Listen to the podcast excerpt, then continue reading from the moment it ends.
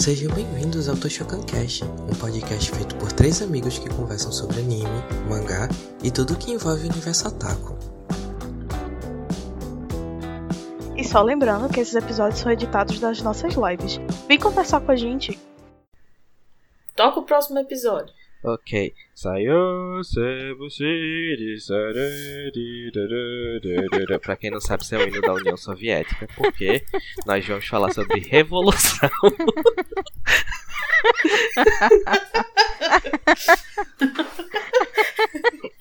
Tô tendo uma crise.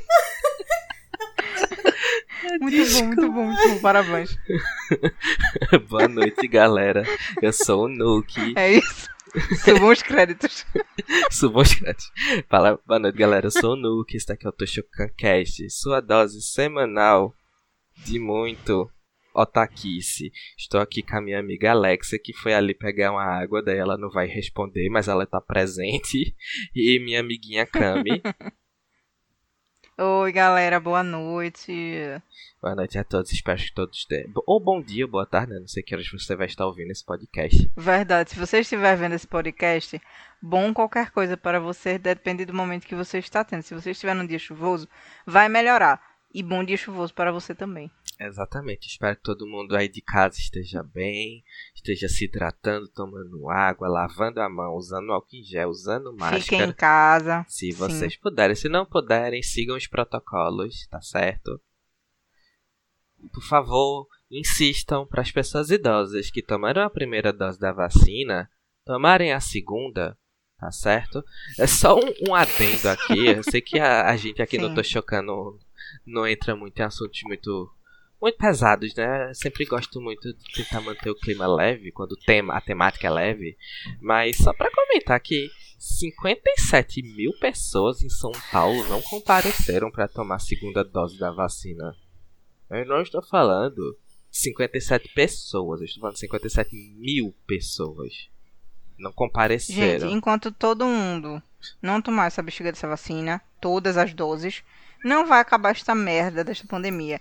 Então, vamos tomar a segunda dose da vacina. Ok? Obrigada pela compreensão. Gente, nem é na bundinha, é no bracinho. Vocês não tem nem, Nem na testa, galera. é, vocês não tem de nem o que fugir. Tomem a segunda dose, por favor. é. Vovôs e vovós, tomem a segunda dose da vacina. Por favor. Vocês tomando a segunda dose, outros grupos podem passar pra frente e aí finalmente chegar em outras pessoas. Ok? Dito Sim. isto, né? Dito isto, passada a propaganda da OMS, vamos falar Governo Sobre- Nacional. é, né? Falar sobre uma, uma coisa aqui super importante e que eu acho que tá muito em alta, né? Nesse momento, que é revolução otaku. E se o otaku fosse gente? Já parasse pra pensar, e se a gente fosse tratado como gente, né? Gente como a gente? Tá em alta esse tópico Imagina, aí. Tô sabendo, imagina um não. mundo dominado por otaku. Na verdade, eu realmente acho que a comunidade otaku, ela tá passando por um processo muito muito interessante, assim, de, de, de evolução de con no conceito, sabe? Assim, no conceito das pessoas. É, você entra no Twitter, as pessoas estão cada vez mais falando sobre anime e mangá. Não tô dizendo tipo, a cultura otaku está se difundindo. Mas as pessoas já estão falando cada vez mais sobre anime e mangá. Principalmente porque a gente tem cada vez mais material de anime e mangá na Netflix, que ainda é uma plataforma, a plataforma mais acessada por todo mundo. Então, a brincadeirinha, a piadinha da Ana Maria Braga Otaka é tipo algo que já tá aí entre as pessoas que não são otakus tiram onda com isso também, gostam de falar da Ana Maria Braga Otaku. Recentemente, a Vera Fischer tirou uma foto da- do escritório dela e tinha uma bonequinha da Hatsune Miku na estante dela. Então, assim, Sim. a gente tá passando por um momento massa. É, eu nunca imaginei na minha vida que eu teria uma editora de mangá brasileira com um selo Pride, um selo somente para títulos LGBTs de mangás. E hoje em dia nós temos, né? A gente tem aí um grande nicho de pessoas comprando é, os mangás do selo Prime, né? Não o Pride, mas o Prime da New Pop, que são os mangás mais cult, mais antigos, que nunca tiveram experiência com outros mangás, nem são otakus nem nada, mas estão comprando porque gostam de clássicos, gostam de, de experimentar novas coisas. Então a gente tá tendo um momento massa. Não tô dizendo que se você falar para o seu coleguinha do lado que você é otaku, talvez ele não te trate com, com, com, infantilidade por achar que você é uma pessoa infantil, que você tem um travesseiro de waifu. Mas eu acho que a gente tá passando por uma revolução massa. Eu acho que. Acho não, tenho certeza, né? Que inclusive está sendo mostrado nessa nova leva de shonens que a gente tá, né? Shonen de lutinha que a gente tá tendo, puxando aí o gancho do que a gente falou no, no episódio anterior sobre Jujutsu, que a gente tem shonens de lutinha que estão cada vez mais fugindo do estereótipo do que é um shonen de lutinha. Horimiya foi um dos, um dos grandes sucessos da temporada passada dos animes, que é um shonen de romance. Não é um shonen de hate, é um shonen de romance, é um shonen sensível. É um shonen que vai falar sobre, sobre insegurança, sobre todas essas coisas que geralmente você esperaria de um shoujo, mas é um shonen. Então, tipo, a revolução otaku está acontecendo, mas como sabemos, né, toda revolução ela demora um pouquinho para chegar no seu apogeu. Não é mesmo? Como mas... assim chegar no apogeu? Não, mas assim, tipo, a gente ainda não tá vivendo um momento onde a cultura otaku é uma cultura 100% difundida, 100% de massa. Ainda é uma ah, cultura. Ah, não, muito... é, de fato. Ainda é muito uma cultura de nicho. Né, porque imagina se o otaku fosse gente, nessa brincadeirinha que a gente fez, imagina se o otaku fosse gente, é se cultura otaku finalmente se tornar uma cultura difundida de massa né, parar de ser de nicho e as editoras começarem a pensar em mangá como algo natural, algo normal que você possa investir, né? Ou você tem uma editora que é única e exclusiva para mangá e comic, ou você tem tipo pouquíssimas editoras que investem em pouquíssimos mangás. Então a LP é, a LPM, ela só tem tipo dois mangás, eu acho, né? Que é o volume 1 e 2 de Solanin e outro mangá. Então, tipo assim, editoras de, de livros é meio difícil elas investirem em mangá e tal, porque é uma cultura de nicho que muitas vezes é vista como não muito rentável. Por quê? Porque geralmente é associada a pessoas muito novas, então pessoas que dependem da mesada do pai ou coisa do gênero, pessoas que não têm o próprio dinheiro, pessoas que não conseguem investir eu, eu acho... seu próprio dinheiro e, e fazer aquela empresa lucrar. E aí a gente tá vendo um crescimento exponencial. Perdão. Um crescimento exponencial das editoras. E isso mostra que o otaku cresceu. O otaku trabalha também, né? Tem, tem ainda tem otakus muito novos que dependem de mesada, não sei o que, não sei o que. Mas o otaku cresceu. O otaku trabalha. E o otaku quer investir nessa indústria. O otaku está cada vez mais consciente sobre pirataria, está cada vez mais consciente sobre consumir conteúdo de forma legalizada, tá certo? A gente tem boom aí imenso nas plataformas de mangá que estão trazendo cada vez mais coisas, não estão trazendo somente os, famos, os famosinhos, sabe? Estão trazendo cada vez mais coisa e aí você não precisa mais estar tá correndo Sim. tanto para meios alternativos. Então eu acredito que a revolução está acontecendo e que cada vez mais chegamos perto do otaku, o otaku tomar um banho, não ser mais o fedido do rolê, sabe? Ser, ser gente como a gente. Eita, gente como a gente. Nossa, puxei agora o sotaque, né? Vai todo mundo descobrir de onde a gente, gente é. Gente como a gente. Vai todo mundo descobrir de onde nós somos. Como se ninguém soubesse. É, como se... Mas eu acho que é muito isso mesmo que tu estás falando. Eu acho que o otaku, ele tá cada vez sendo mais visto é, porque tem cada vez mais pessoas assumindo que são otakus. Inclusive pessoas que são famosas. Mas assim, as pessoas já não têm mais tanta vergonha. A partir do momento que que você diz ao mundo que você é que você levanta uma, uma, uma que você tem um, uma categoria, né? Assim, tipo, você levanta uma bandeira, digamos assim. Se você levanta uma bandeira e você se classifica como tal, sem vergonha de ser aquela coisa, é como é, você dizer que, sei lá, nos anos 2000 você é emo. Tipo, bater no peito e dizer, ah, eu sou emo mesmo. Você bate no peito e diz, ah, eu sou otaku. E tem muitos famosos hoje em dia, pessoas influenciadoras, que hoje assumem que são otakus e não tem mais, não tem vergonha, não, não existe mais essa barreira. Então gera uma, uma, uma quando pessoas que influenciam dizem se e você se identifica com essa característica delas, você também abre a boca, você passa a não ter mais tanta vergonha, né? Então eu acho que aí a partir daí a Netflix começou a enxergar os otakus, é, plataformas de filmes, o cinema começou a enxergar o, as animações japonesas. Então acabou que isso vai. Com, claro que isso é um movimento extremamente recente, de alguns poucos anos para cá. e que o, o, o otaku ele deixou de ser aquele submundo, aquela coisa meio meio meio braço do nerd, mas sabe, tipo, eu sou nerd, você é otaku, você é nerd. Não, eu sou nerd, eu vejo de vez em quando uns animes. Mas tinha otaku, que era muito mais otaku do que nerd. Entendeu? Então acabou que, que virou. É, é claro que uma coisa é muito junta da outra, mas a gente consegue classificar, né? O que, que é nerd, o que, que é otaku, o que é geek. Então as pessoas estão cada vez mais se assumindo enquanto otakus mesmo, né? Não, não, não é tipo, ah, eu sou nerd. Nerd ele teve esse avanço um pouco mais rápido do que o, o, o otaku, mas o otaku já tá trilhando um caminho bem bem legal aí. Nerd e geek é a mesma coisa. Oi? Não, tem uma diferençazinha, mas eu acho que geek é uma coisa meio estilo de roupa e tal. É porque muita gente associa o geek também ao rolê mais tecnológico, né? Tipo assim, mais uma pessoa que. É. Tem. Mas eu concordo com a Alex, eu acho que nerd e geek são a mesma coisa, mas é porque as, no, no círculo social Não, acabou minha gente. tomando dois rumos. Não, minha Oi. gente, geek é inglês, nerd é português. Um é a tradução da outra coisa. É a mesma coisa. Não, mas É o quê, pô? é a mesma coisa, só que, tipo, por exemplo, o que eu quero dizer é que em algumas esferas sociais, né, algumas esferas sociais, o geek é o nerd descolado. E o nerd é a- o nerd, o, o carinha suado porque- que joga carta de Pokémon. Tá entendendo? Mas eles são a mesma coisa. É porque quando a gente importou. Não, como a gente importou esse termo, a gente acha que por ser inglês é pra ser uma coisa mais descolada. Só que uma é a tradução da outra coisa. E lá nos Estados Unidos, quando você fala que uma pessoa é geek, ela é uma pessoa nerd, desse nerd que é do mesmo jeito que a gente chama alguém de nerd daqui. Então, assim, Mas eu é já a ouvi coisa, usando as duas, as duas finalizadas, eu já ouvi os dois termos para coisas diferentes.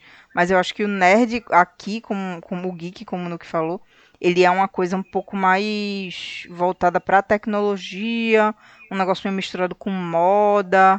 Tipo, a geração geek, ela é até um pouco mais recente o termo do que o, o próprio nerd. Exatamente. Ah, o que eu quero Não, dizer. Pois eu bato na tecla de que é a mesma coisa. Não, o que eu quero Só acho que dizer. é tô falando assim, legal a comunicação é diferente. Exatamente. O que eu quero dizer é que os dois são a mesma coisa. De fato, os dois são a mesma coisa. Mas a galera, certos, eh, certas esferas sociais tendem a tratar os dois como se fossem coisas separadas. Apesar de que sim, elas Coisa são diferente. a Uhum. mesma coisa. Isso. né? Elas são a mesma coisa, mas eles tendem a tratar como coisas diferentes. Então, tipo, é como eu falei, muitas vezes a galera se refere a quando um cara. Ele é, gosta de Star Wars, gosta de tecnologia, É, gosta de anime, mas ele é, tipo, socialmente bonito, ele é geek. Porque geek é descolado. Exatamente. Geek exatamente. não é ofensivo. Mas se o cara é Exatamente, socialmente é feio, ofensivo. é, se ele é socialmente feio, ele é chamado de nerd. Infelizmente, O, é, o estereótipo do nerd é nerd, né? É, exatamente, é, é, é complicado isso. Apesar de que Mas- hoje em dia eu já vi o termo nerd sendo usado de uma maneira mais positiva. Do mesmo jeito que o geek é usado. Exatamente, a gente tá tendo aí uns, uns caminhares massa pra frente, progressistas, pra um futuro top pra comunidade. E aí muita gente pode pensar o seguinte, nossa, velho, que discussão esquisita. O que é que, que muda na vida das pessoas esse tipo de discussão? O que é que muda na vida das pessoas alguém chegar e não ter vergonha de se assumir otaku pipipipopopó? Vocês têm que entender que, tipo assim, ser otaku, ser net, ser geek, não é única e exclusivamente um nome que você se dá porque você quer fazer parte de um movimento. Refere-se também ao que você consome mercadologicamente falando. E se a gente dissemina isso, esse mercado cresce.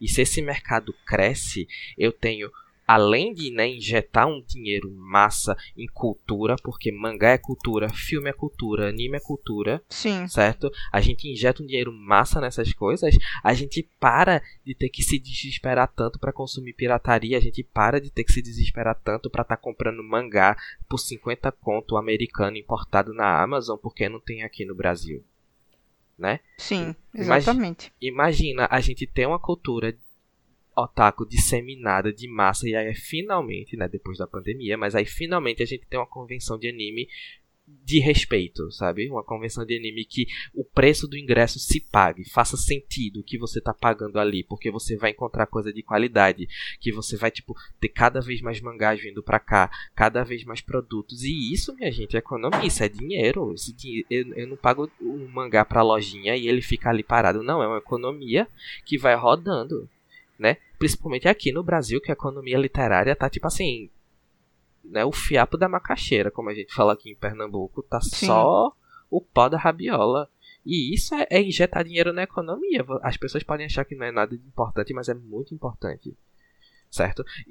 investir em cultura otaku também é uma das várias formas de pedir para os nossos governantes que invistam em políticas públicas de, de incentivo à literatura, de incentivo à cultura, de incentivo à leitura não é simplesmente porque, tipo, eu só ataco e eu quero que as pessoas me respeitem. Você tá entendendo? Rolena bem por aí. Mas aí eu queria saber de tu, Alexia. Tu, tu enxerga por esse viés? Tu enxerga que, tipo, é, a cultura otaku ela tá crescendo pra uma coisa mais disseminada? Tu acha que a gente ainda, ainda é o, o, o alvo fácil do bullying da, da nação? Da nação nerd, né? Porque que até dentro do meio nerd, o otaku sofre bullying. Só... pra mim, a gente só vai estar tá no mainstream quando a gente ligar a TV na sessão da tarde e vai estar tá passando pela quinta vez aquele filme do Naruto. É, Verdade. Tem esse tipo Eu acho que não precisa chegar tanto, não, mas. Poxa, eu acho que a gente já pode relaxar. De novo. mas. Poxa, Ana Maria. Mas eu acho massa, porque uma vez eu tava numa livraria, fui tipo, tava na livraria, na livraria da Jaqueira, quem é de Recife vai saber, olhando mangá e tal, e é muito doido que Naruto já acabou tem um tempo. Naruto começou já tem bastante tempo e ainda assim tem umas crianças muito novas comprando Naruto, né? Então, tipo assim, Naruto ele ainda tá disseminado. Naruto é um, é um anime que ainda tá disseminado. Nação naruteira ainda existe. E eu acho que nunca vai deixar de ser, porque Naruto, é, ele é, querendo ou não, um, um, Ele é tipo o que os pais dessas crianças estão indicando para elas. Ele é muito forte. Naruto ainda é muito forte, assim, influenciar. Ele influencia muito ainda, entendeu?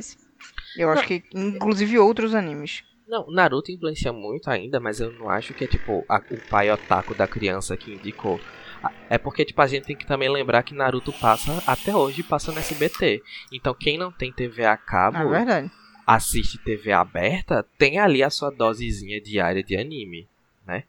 E eu acho massa que TV aberta ainda invista, né, em anime. A gente tem agora a Loading também, que está investindo não só Sim. em anime, mas também está investindo na cultura nerd no geral. Então eu acho isso massa. Mas queria conversar com vocês também sobre uma coisa que eu tenho notado ultimamente, é que o meio otaku, ele tá entrando em outras esferas. Esferas bem sérias, assim. É, recentemente, para quem não sabe, né, já vou soltar logo aqui e se a galera achar ruim, problema de vocês. Que é de esquerda, é uma pessoa que tem um posicionamento político de esquerda. Então, eu consumo muitos youtubers e muitas pessoas no Twitter que são dessa vertente. Vertente de esquerda. E eu nunca imaginei que um vídeo sobre política pessoas iam estar tá citando animes. Pessoas iam estar citando mangás. Então, a cultura otaku está entrando, inclusive, em outras esferas, esferas que a gente acha que não entra, cultura pop, não entra esse tipo de coisa, e tá, e tá entrando. Eu vi hoje um Twitter de um cara que eu sigo, o Jones Manuel, que ele é um youtuber de esquerda, perguntando: minha gente, Evangelho é bom? E eu fiquei, velho, esse cara é a última pessoa. Do nada. É, e esse cara é a última pessoa que eu ia imaginar assistindo Evangelion, sabe? sabe Elza aquela... Soares falando de Evangelion. Falando de One Piece. Porque você, você imagina. Acho que é fake, né? É, Elsa Soares, eu não sei se é verdade. É, foi fake. Triste. Mas assim, vocês imaginam um pensador, aqueles pensadores de palestra e tal, formado em, sei lá, faculdades de história, não sei o que, não sei o que, não sei o que, não sei o que, assistindo anime? E você pode, ele pode Veja, até assistir. Eu imagino. Eu agora que tu falou, tem aquele, aquele, aquele Christian Dunk, Dunk, Dunk, Dunk, que ele é um, um, um, psicanalista na realidade, um psicólogo psicanalista, que ele é muito político, ele é muito envolvido com política e ele fala sobre evangelho no canal do YouTube dele. Então, assim. Justamente, a gente não imagina porque não é disseminado. E finalmente tá vindo à luz. Porque nenhum desses vídeos, nenhum desses comentários é antigo. São coisas que elas são, são, coisas que elas são recentes. E isso não é simplesmente porque, ai, fulaninho de tal falou. Não, é para mostrar que o anime, ele não é puramente entretenimentozinho de tipo shonen de lutinha, pipipipopopó, do mesmo jeito que você consegue extrair coisas sérias e coisas importantes de mídia pop é, qualquer outra, você consegue fazer isso também com anime e com mangá. E o anime e o mangá está entrando em outras esferas. Eu não estou falando somente de esferas de esquerda, não. Estou falando de qualquer outra esfera. Esfera da psicologia, da psicanálise, política em geral. O anime está entrando nessa, nesses, nessas rodas de diálogo. Mostra o peso muito grande que o anime tem de influência. Que a gente acha que não que a gente acha que. Muita gente acha que não, acha que anime é só pra, tipo, garotos e garotas de 13 anos passarem o tempo, quando na verdade eles têm um poder de influência, de fomento de diálogo muito grande. Sim, eles têm uma, uma. Ainda mais na fase em que a gente começou a assistir esse, essa mídia, em que a gente tá num, num momento de construção de, de caráter, né? de uhum. construção de quem a gente é, de muitas dúvidas. E aí, assim, quando a gente pega um anime bom que conversa muito diretamente com a gente, é uma mídia que ela tem um poder de envolvimento muito grande, não é como um desenho animado, sabe? É diferente você assistir, sei lá, um anime tipo um anime não, desculpa, um, um desenho animado como Bob Esponja, que assim é um entretenimento bom, é um entretenimento, ele não tem uma, uma, uma finalidade de, de, de, de moral, uma finalidade de, de caráter né? Ele não te ensina muita coisa, ele tá ali para te entreter e ponto final. E ele é excelente no que ele faz. Mas é diferente você. Eu, é, era diferente quando eu assistia Bob Esponja e é diferente quando eu assistia Samurai X, que na época passava na televisão. Então, assim, ele constrói o caráter junto. Ele fala muito diretamente com a gente. E por mais que, que tenham coisas fantasiosas e tal, os animes eles são muito, muito maduros né? Eles ensinam, eles falam muito diretamente sobre moral, sobre, sobre questões éticas. Então constrói junto com a gente esse tipo de, de civilização, então de civilização, de sociedade, né? Dentro da gente, de, de várias, em vários sentidos. Pois é. E foi bom. Fale. Olhe. Olhe. Eu vi a luz que a revolução otaku era possível naquele dia, na minha oitava série, que Nuke também estava lá num dia, em outra semana, mas também naquele dia, que na nossa aula de ética e sociologia, nosso professor colocou Holic pra gente assistir porque, porque era um bom exemplo. Era um episódio de Holic, Porque é um bom exemplo. Era um episódio. Porque era uma ilustração perfeita do que ele queria passar. Mas é, mas foi um episódio de Holic que, Holic, que era um episódio sobre uma mãe que ela era viciada em tecnologia. E o vício em tecnologia dela estava afetando a vida. Social. É, rede social. É porque, como o Holic é antigo, ela, tipo, ela era viciada num fórum. Aí ela trocava e-mail com as pessoas, né? Algumas pessoas hoje em é dia. É que nem também... Experimental Lane. Talvez hoje em dia as pessoas não sabem nem o que é, é um fórum, mas tudo bem. E ela era viciada. Hum. E naquilo, aquilo afetava diretamente a vida dela, a vida dela com o marido, a vida dela com o filho. E era uma aula sobre ética e sociologia justamente sobre isso, sobre esses vícios que não são enxergados muitas vezes como vício. Porque muitas vezes as pessoas pensam em vício de tipo dependente químico, não sei o que, não sei o que, mas determinadas coisas que não causam dependência química, mas causam dependência psicológica. E era um episódio de Holic. E ele não era otaku. Dudu Sampaio, Dudu Sampaio, um beijo se você estiver ouvindo isso. Dudu Sampaio não era otaku. É evangélico, o mais distante possível de qualquer coisa da cultura otaku. Ele nem sabia qual era o nome do anime, tanto é que na época não sabia que era Holic. Quem me disse que era Holic era Alexia. Mas ele não sabia o nome do anime. Ele não sabia o que era. Ele só, tipo, tinha visto. Ele falou que era um desenho japonês. É, ele falou que era um desenho japonês, mas ele não sabia que era Holic, não sei o que, não sei o que. Aí ele falou que, tipo, tinha visto aquele episódio, eu acho que em algum grupo, alguma coisa do gênero, e ele falou que queria trazer aquilo ali pra aula dele. Então veja você, Clamp, fazendo parte das nossas vidas, inclusive na nossa aula de sociologia.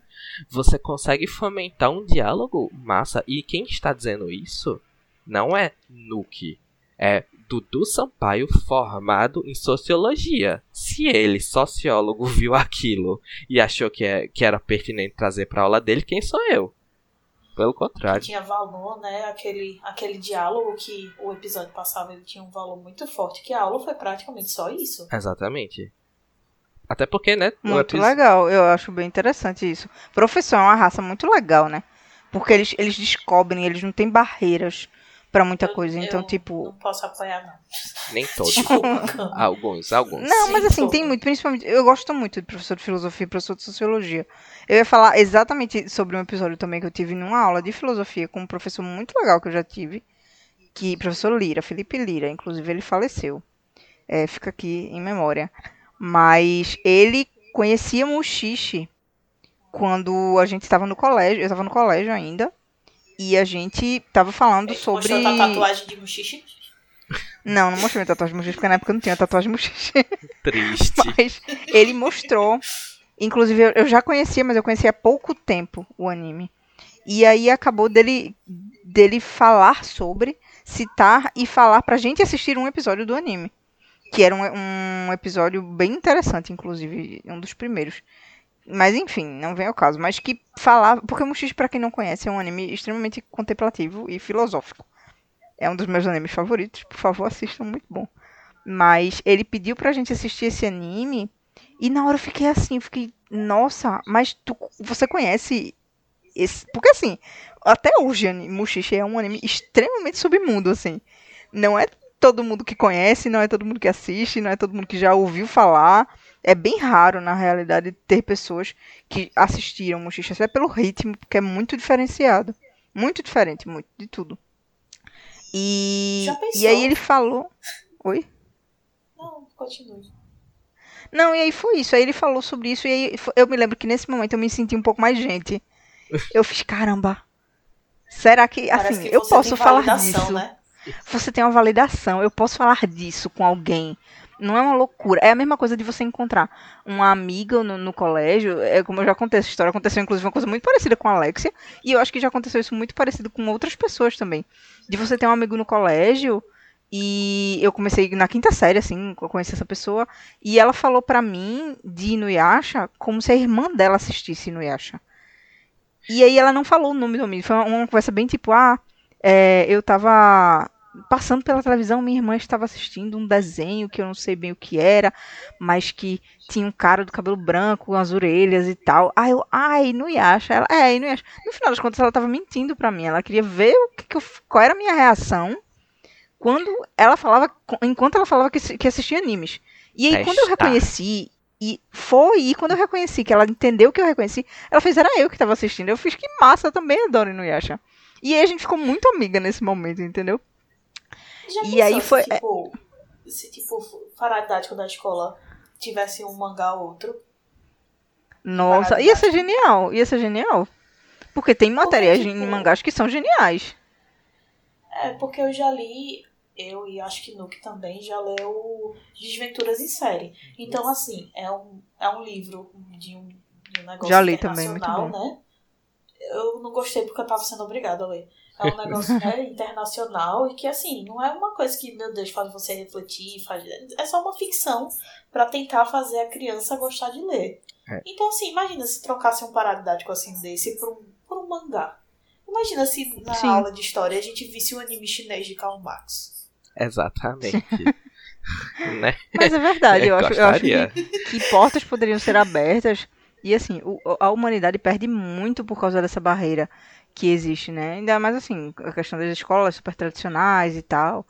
Mas eu não sei como é que tá hoje, na realidade. Mas eu acho que super cair, super seria bem-vindo e bem visto. E, e, sei lá, vê, E hoje, numa né? aula de história, você Nessas assiste, vocês épocas. vê, vocês, você lê Rurouni Kenshin, que é Samurai X, é uma aula de história, pô. É uma aula de história japonesa, mas é uma aula de história. Então, assim, É, você não precisa ler toda não uma tá coleção, currículo, entendeu? né? Não tá no currículo História do Japão aqui no Brasil. É, Mas Não, assim, mas sabe por exemplo, tem, tem trabalhos tempos de- sortidos, entendeu? Sim. Não, Mas, mas. em tempos de o- pandemia, que tá tendo videoaula, o professor passa uns episódios de retalha. Exatamente. Vê. Eu não, olha, eu não sei Como o eu já vi professores hoje- ser aproveitado numa aula de história, né? Cells at Work, Cells at Work, enquanto tava passando a primeira temporada, o que mais tem hoje no, no YouTube é tipo professores que most- é, passaram Cells at Work no colégio para professores de biologia, sabe? Pra mostrar o tanto que o anime tava certo ou mostrar alguma coisa interessante. Poxa, tá dentro do assunto, sabe? Tá, tá, tá no. Você só precisa buscar um pouco sobre o que é aquilo e sobre a mídia. Então é só apresentar. É, mas É eu melhor acho do que, que muitos isso... filmes que a gente vê por aí. Eu acho que isso entra também muito nessa. nessa na- que a escola né, ainda é uma instituição muito rígida no sentido do o que é cultura apropriada para introduzir para os seus alunos e o que não é. E às vezes nem o, o mangá e o anime fica fora disso, como também a HQ, né, como o filme de super-herói ou coisa do gênero. Acaba ficando muito fora disso. Uma crítica que eu tinha muito grande às aulas de literatura no colégio era que você saía do Os Três Porquinhos e o Palhaço Chocolate numa série pra Monteiro, para Machado de Assis na outra. Não existia uma transição, Foda. é, uma transição fluida entre um conteúdo mais infantil e um conteúdo mais maduro. Então, tipo, você consegue fazer isso com mangá. Muita gente acha que mangá é, não, não te ajuda muito bem em literatura porque tem imagem, não sei o que, não sei o que.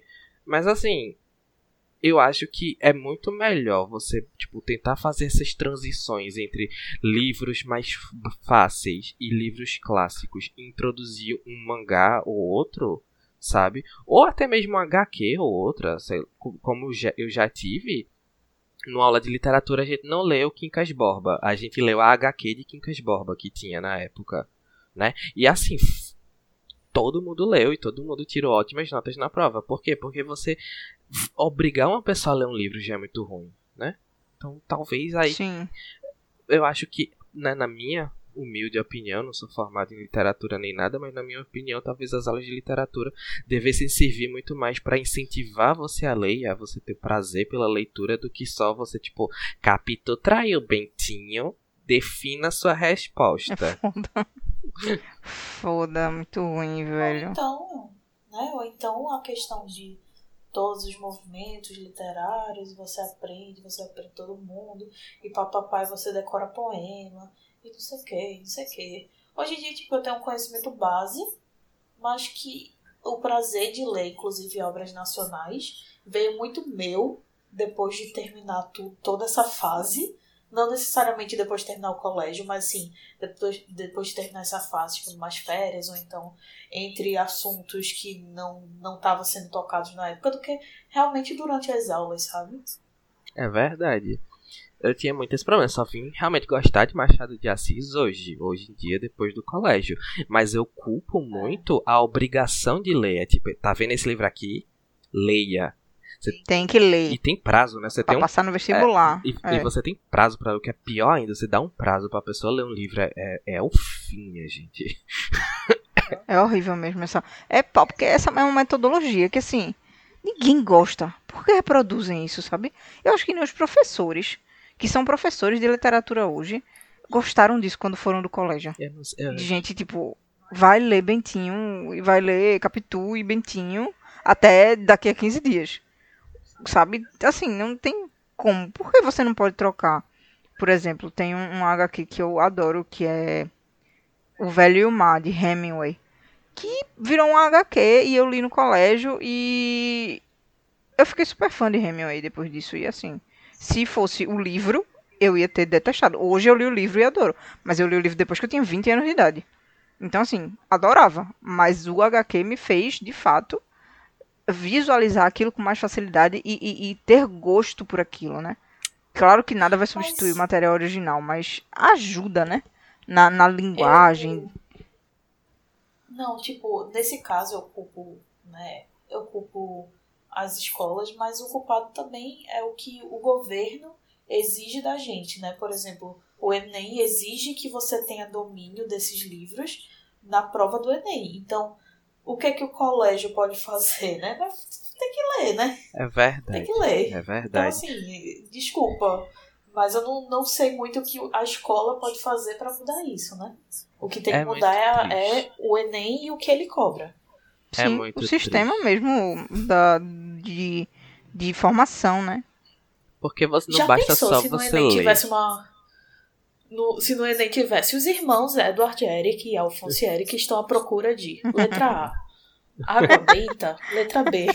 Pedra Sim. filosofal. Amei. Seria Também. muito. Eu gostaria, gostaria bastante. Mas vocês lembram da que teve uma polêmica danada porque quando assim que lançou a Voz do Silêncio, acho que no ano que lançou a Voz do Silêncio, o, o, o tema da redação foi alguma coisa sobre surdez, sobre inclusão de pessoas com, de- com algum tipo de, de condição especial de surdez. E aí teve, tiveram pessoas que citaram o anime, o filme, e foi o maior rebuliço. Tipo, será que vale uma citação de um filme de anime? Eu fiquei tipo, gente, claro que vale, tá ligado? Vale. Pô, É um filme como qualquer outro. E o filme retrata exatamente isso, né? É, exatamente isso. Era, era uma- um, uma- um assunto sobre algum sobre deficiências, enfim. Não me recordo agora, mas eu lembro que foi todo, teve toda uma discussão sobre isso. E assim, a Revolução Otaku começa aí, na minha, na minha opinião, sabe? Quando a gente começa a inserir essas obras dentro do, do, de- do nosso cotidiano e da nossa formação e do nosso, é, da nossa formação mesmo. E a gente discute sobre isso como se fosse um livro normal, como se fosse um filme normal, como se fosse uma forma de arte normal, como ela é, É, exatamente. Porque né? é interessante pensar que você pode levar a discussão sobre, tipo, assuntos sobre anime e mangá para outras esferas que não sejam só com seus amiguinhos otaku. Porque do mesmo jeito que as pessoas parecem ter a capacidade de diferenciar é, o filme dos incríveis do Bob Esponja, né? As pessoas têm, parece que tem tipo a plena capacidade de diferenciar Bob Esponja de She-Ra e as princesas do poder. elas parecem que elas ficam completamente doidas, feito uma barata tonta, achando que tipo Pretty Cure e Madoka é a mesma coisa, sabe? Ficam achando É. que tipo Doraemon e Evangelion é tudo a mesma coisa, porque é tudo anime. E eu acho. Não é. E assim, quando você traz isso para uma roda de discussão, é por isso que eu acho que a, a gente tem que cada vez mais, enquanto otakus que somos, se você tá numa, numa faculdade de cinema, fala sobre Evangelho e traz isso com naturalidade. Não é de tipo, gente, vou falar aqui de uma coisa que vocês vão rir de mim. Não. Gente, tem o filme de Evangelho que é o assim, filme assim, não, o assado. anime. O filme é ruim. É verdade, você tá certa. O, o anime de Evangelho é a animação de Evangelho que é assim, assim, assado. Ou vamos vai- discutir vai eu. sobre o conceito de, de tempo por causa de Steins Gate. Sabe, vamos... Aí vai Camila falar, o filme de Evangelho, aí vai estar eu lá na última cadeira. O filme não. Buh! É, isso aqui é a Revolução Otaku. Na vida, pô, tu tá numa mesa de bar com teus colegas, vai falar de filme. Vamos falar de um filme de anime, vamos falar de, de alguma mídia, vamos falar de um livro, vamos falar de um mangá, sabe? Mas vamos, poxa, vamos falar sobre isso. visto. É, É o quê? bom, mas Não, sim, mas assim, tem acontece. recomendações, entendeu? Não é porque o cara tá falando, tipo, ah, a pessoa tá falando, ah, vamos falar sobre os filmes que estão no, que estão no Oscar, vamos falar sobre Moon, The Moonlight. Tá, pô, mas. Beleza, vamos falar de filme e tal, tem esse filme aqui que é muito bom. Vamos inserir um, um filme de anime, vamos inserir um mangá. Vamos falar de retalha? vamos falar de Vamos falar de retalha, vamos Mas- falar de, de, de Shingeki no Kyojin. Shingeki no Kyojin é uma obra que, que eu acho que trouxe muito disso, muito da... Teve um boom muito grande, de, de- duas obras na realidade que eu queria, eu gostaria de citar aqui, que trouxeram booms muito grandes. A primeira foi Death Note, que Death Note trouxe uma... uma trouxe discussões mesmo, na época que ele foi lançado, de, acirradas, sobre quem era que estava certo ou quem não estava, como é que a mão que julga, e, enfim, teve muita discussão. Minha mãe gostava de Death Note, minha mãe assistia Death Note. E Shingeki no Kyojin também trouxe esse- esse- muitas pessoas de fora. A discussão de Shingeki ele se espalhou, porque a discussão, a história de Shingeki é assim, digna de uma história épica, épica da vida, sabe? De um, de um Homero da vida, porque é uma tragédia. Então, assim, e se- tem histórias que se expandem num nível que o, o- a bolha fora da- do, do universo otaku que nós vivemos se expande. E isso acaba atingindo outras pessoas. Então, assim, são histórias que se eu conto pra minha mãe, pra minha avó, elas ficam extremamente interessadas. Por que não dizer que isso é uma, uma animação? Porque a gente tem vergonha? Não é assim, não vamos ter vergonha de ser quem somos. Vamos soltando, vamos soltando o verbo aí, galera.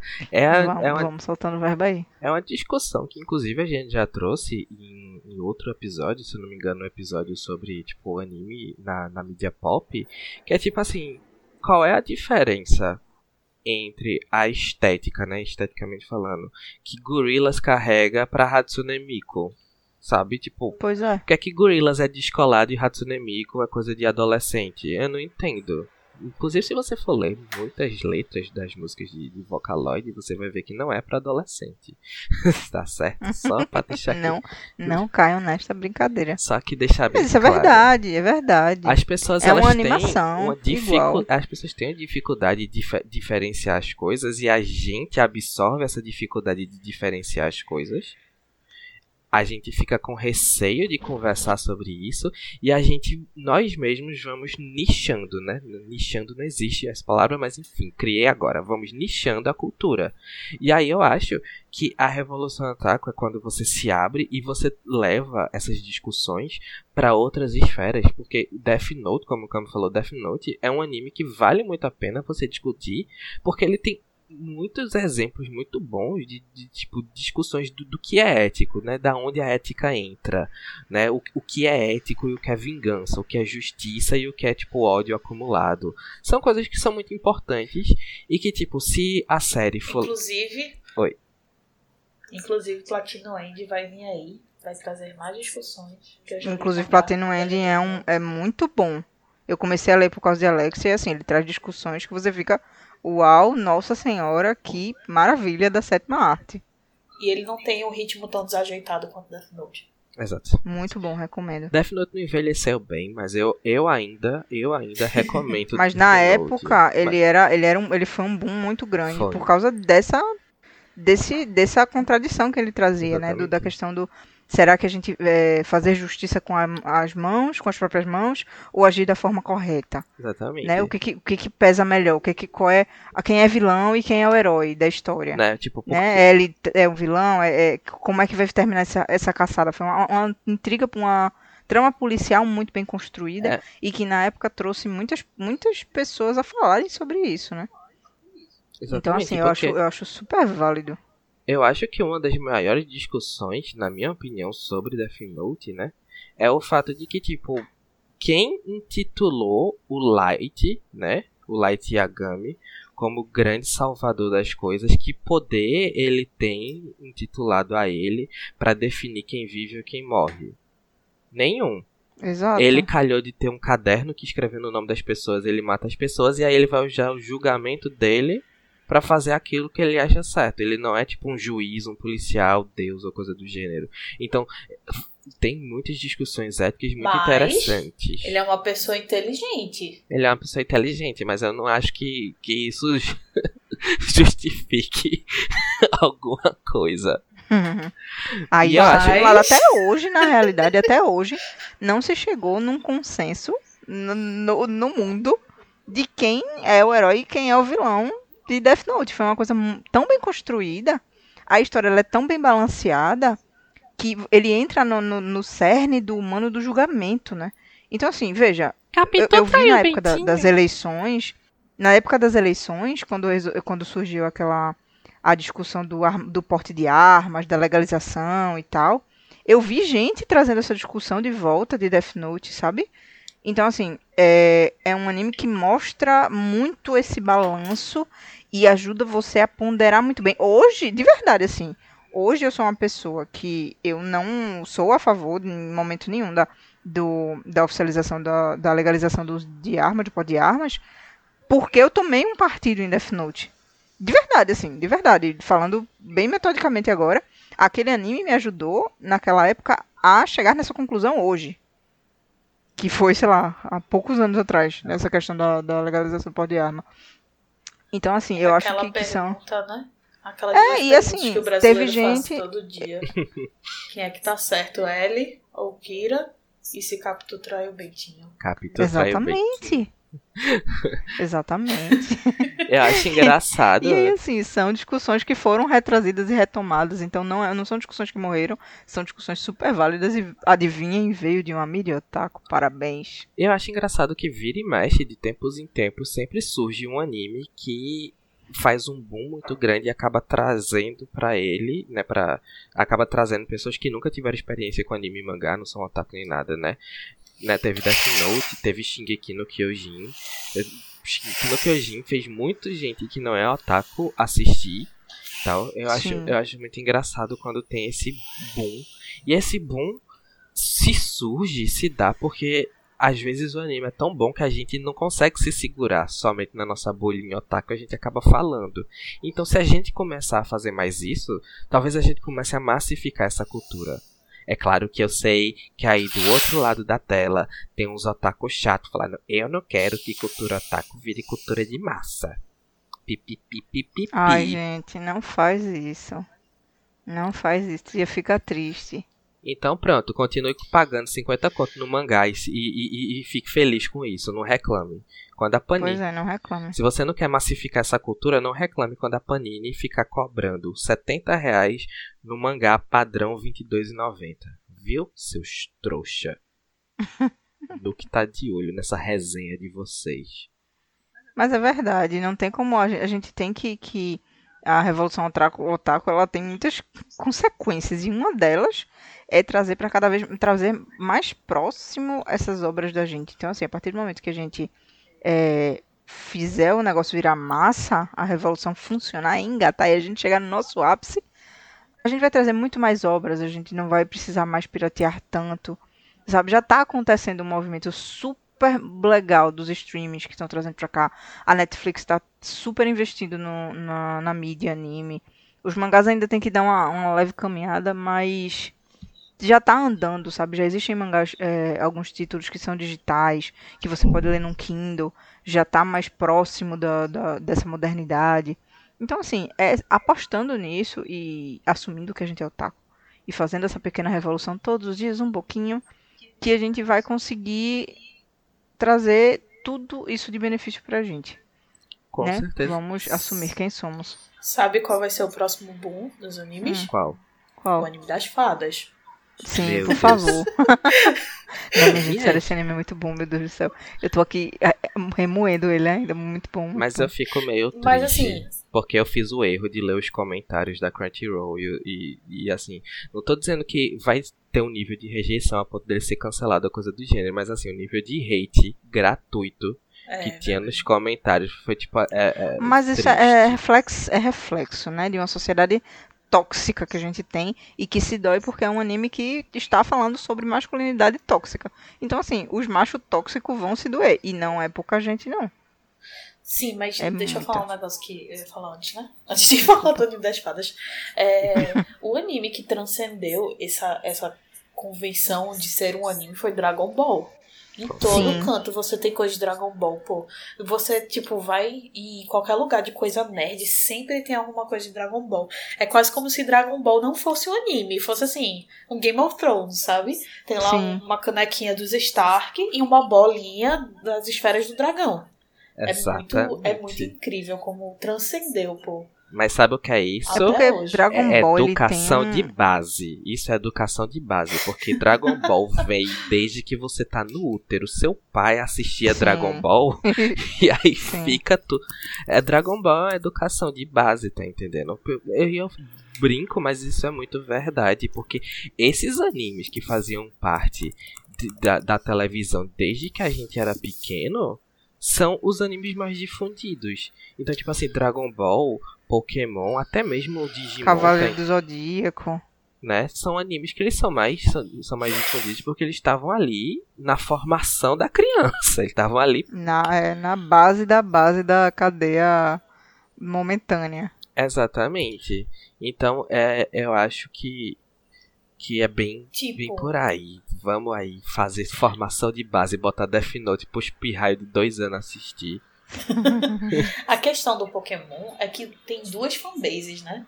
apoiando aí Pokémon É. tem a fanbase dos jogos e a fanbase do anime. Não, é. Então, é assim, eu verdade. acho que hoje em dia, hoje em dia, Pokémon só tá vivo aqui no Brasil por causa da fanbase dos jogos. Não, eu. Porque o anime, assim, ninguém mais assiste não, aqui no Brasil. Ninguém né? mais assiste, mas você ainda tem merchan de, Pokémon, né? Que é dado ao, ao anime. Porque assim, quando você entra numa papelaria e você vê o estojo do Pokémon, você vê a lancheira do Pokémon.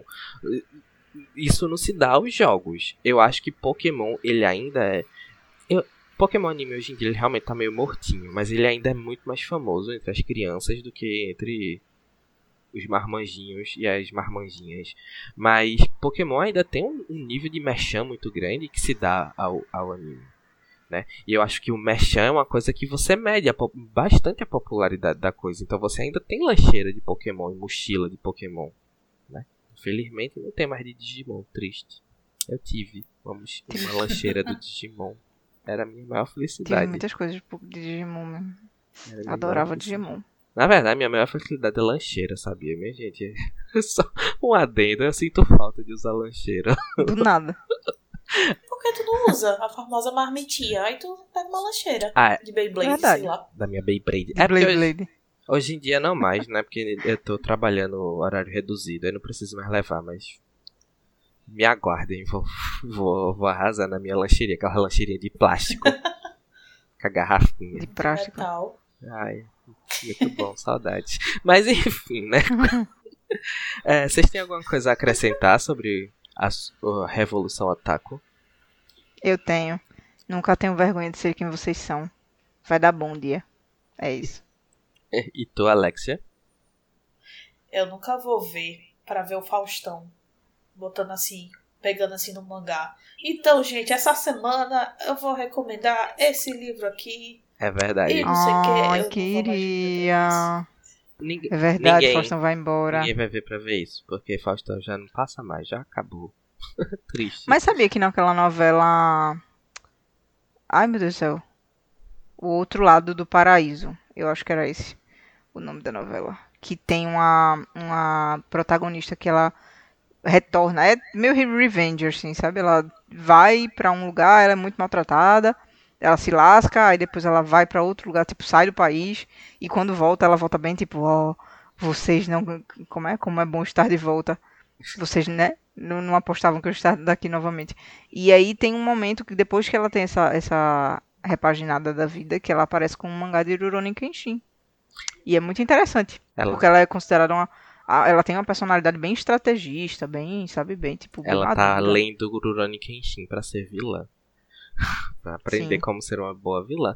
Mas eu acho que Sim.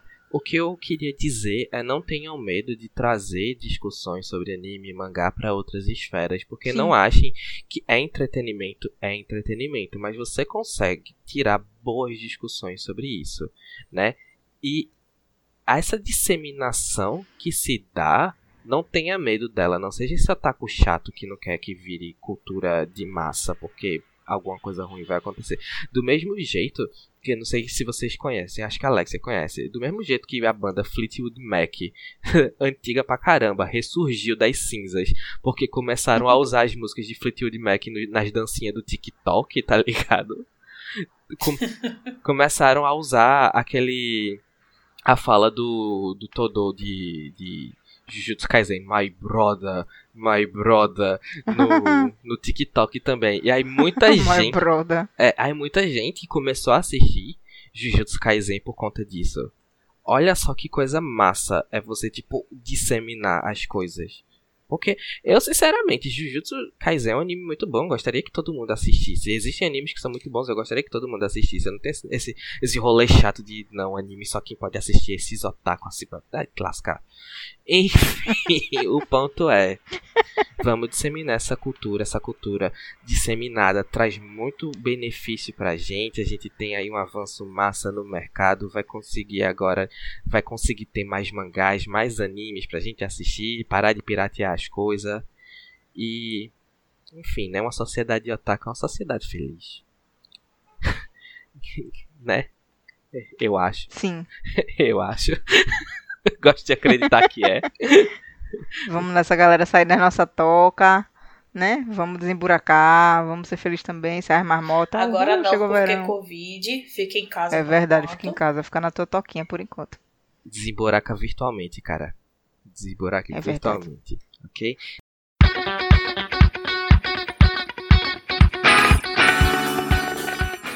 Então é isso, galera. O tema de hoje foi esse. Espero que vocês tenham gostado. Curta, comente, subscreva. Siga a gente no Dá um Instagram. like. Segue a gente no Spotify. Segue a gente no Twitter. A gente é meio Apoia mortinho no gente Twitter. nessas redes sociais. A gente, na verdade, de fundo. No é Twitter. mortinho Mas o Twitter. Instagram da gente é bem ativo.